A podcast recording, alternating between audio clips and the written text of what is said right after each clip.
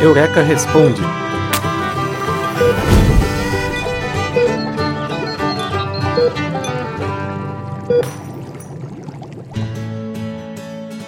O que é evolução biológica?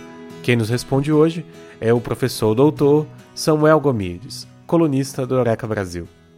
A evolução nada mais é do que a alteração da frequência gênica dentro de uma população.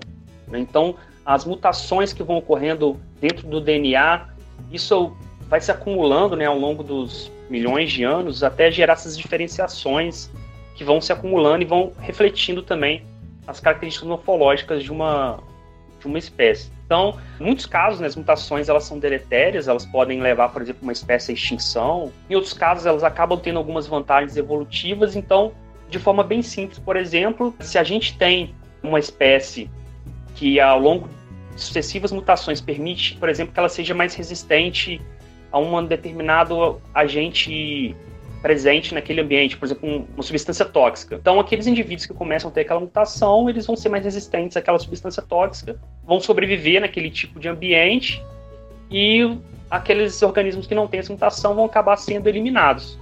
Né? Isso tudo leva a que no futuro existam basicamente indivíduos que sejam resistentes. É como acontece, por exemplo, as bactérias resistentes a antibióticos. Né? A gente sabe que hoje, por exemplo, o uso indiscriminado de antibiótico tem é, selecionado bactérias ultra resistentes.